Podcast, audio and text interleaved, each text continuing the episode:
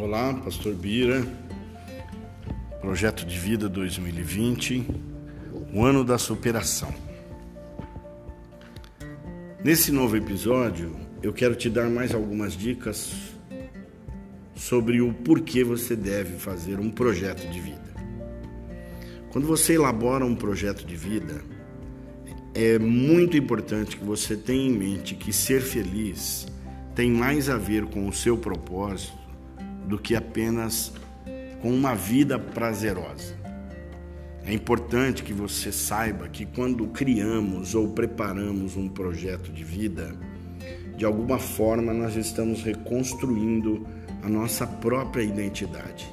Nós estamos nos reconhecendo.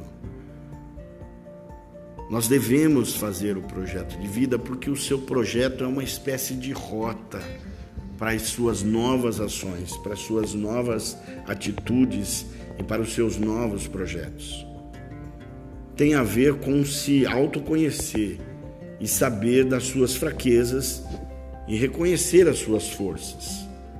É controlar o seu passado, observando as possibilidades, as perspectivas de futuro que você terá e buscar saber onde você pode melhorar. E descobrindo isso, direcionar os seus esforços para que você defina aquilo que importa, aquilo que pode esperar e aquilo que simplesmente você pode deixar de lado. Elaborar um projeto de vida tem mais a ver com o que você tem para futuro do que propriamente para uma vida prazerosa. Deus te abençoe e até a próxima dica.